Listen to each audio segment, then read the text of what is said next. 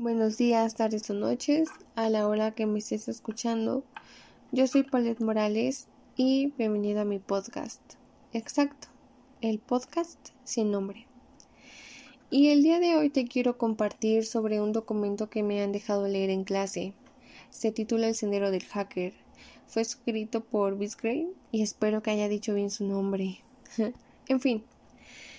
Eh, este documento, lejos de ser una guía, como bien lo aclara su autor en la introducción, es más bien para conocer su desempeño de un hacker, eh, sus movimientos, eh, cómo se maneja, entre muchas otras cosas.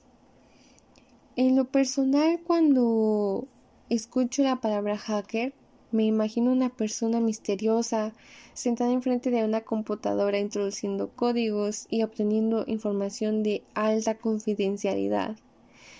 Em, y para colmo, en una habitación oscura, ¿no? Y es como un término misterioso porque no todas las personas tenemos el gran conocimiento sobre, sobre ese tipo de personas sobre ese tipo de vocación, por así decirlo. Y, y es aquí cuando un dato muy curioso llama mi atención. Aprendí que hay dos términos muy diferentes de hacker. El primero es crackers. Lo que nos dice eh, es que son personas que no van más allá de irrumpir en computadoras y sistemas telefónicos y el otro es que son lamers, que según estos son personas mm, fracasadas y no tienen gran conocimiento de hackers, más sin en cambio estas dos partes se hacen llamar hackers sin serlo y los verdaderos hackers eh, quisieran que no se les relacionara con este tipo de personas o con este tipo de de palabras, ¿no? Eh, considero que no es fácil ser un hacker, pues tienes que tener una visión clara de tu campo a trabajar, ¿no? Y tienes que saber el porqué de tus acciones y, y cómo moverte. Es como un deporte. Los que son buenos en natación saben eh, manejar el agua, y los que son buenos en, en los doctorados, eh, etcétera, pues saben muy bien sus movimientos, ¿no? Los contadores saben muy bien sus cuentas y todo ese tipo de cosas. Y, y este tipo de personas saben sobre las computadoras, todo lo que tenga que ver con informática, supongo yo. Eh, me llama mucho la atención lo que dice sobre que no se nace siendo hacker, sino que en base a tu curiosidad, tu estudio y tu dedicación, pues logra hacerlo. Y cuando esto se vuelve un oficio, hay ciertas cosas que no puedes hacer, como el dañar, eso no se permite hacer. Y es que aquí es donde entra la discreción y la ética.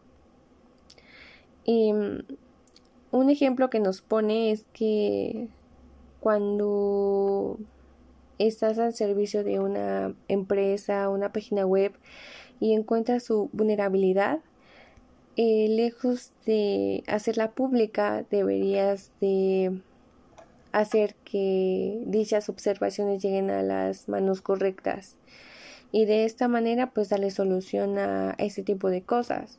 Que claro que si ya hacen caso omiso, pues ya sería diferente, porque entonces sí podrías publicarlo en un foro y pues ya se tendrían que tomar las medidas necesarias. Y lo más interesante para mí es que hay un crimen y un castigo. Como todos sabemos, la privacidad es súper importante, ¿no? Y el hacker tiene el poder de irrumpir en un aparato electrónico, en una red social, entre otras cosas. Pero cuando es sin consentimiento o sin autorización, yo creo que autorización mm, de una eh, de un órgano judicial, por así decirlo, pues es un delito. Y nos habla de que existen penas, ¿no? Que varían según lo que hayas hecho, ¿no?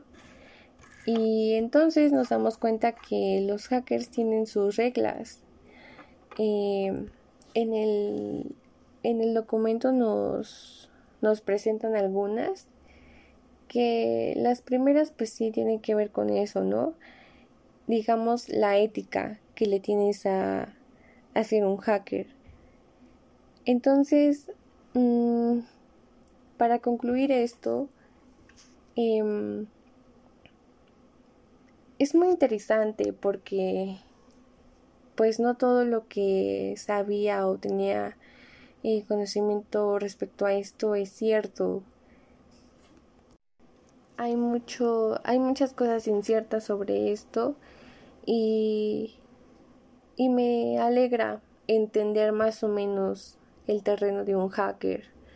No te puedo decir que lo, lo entiendo al 100% porque no soy un hacker, pero, pero me, me alegra saber que tengan ese tipo de reglas de, de no, no dañar o hacer cosas por venganza o bueno, cosas así, ¿no?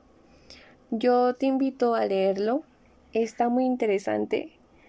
Eh, no puedo alargar más esto porque me pidieron un podcast de tres minutos y ya llevo seis, pero me voy feliz por haberte compartido un poquito de mi conocimiento sobre, sobre este documento y realmente espero que haya sido certera sobre esto y sin nada, pues te deseo una, una bonita noche, una bonita tarde un bonito día. Y gracias por tomarte el tiempo de estar aquí conmigo compartiendo sobre un hacker y sobre este documento. Y pues nada, gracias.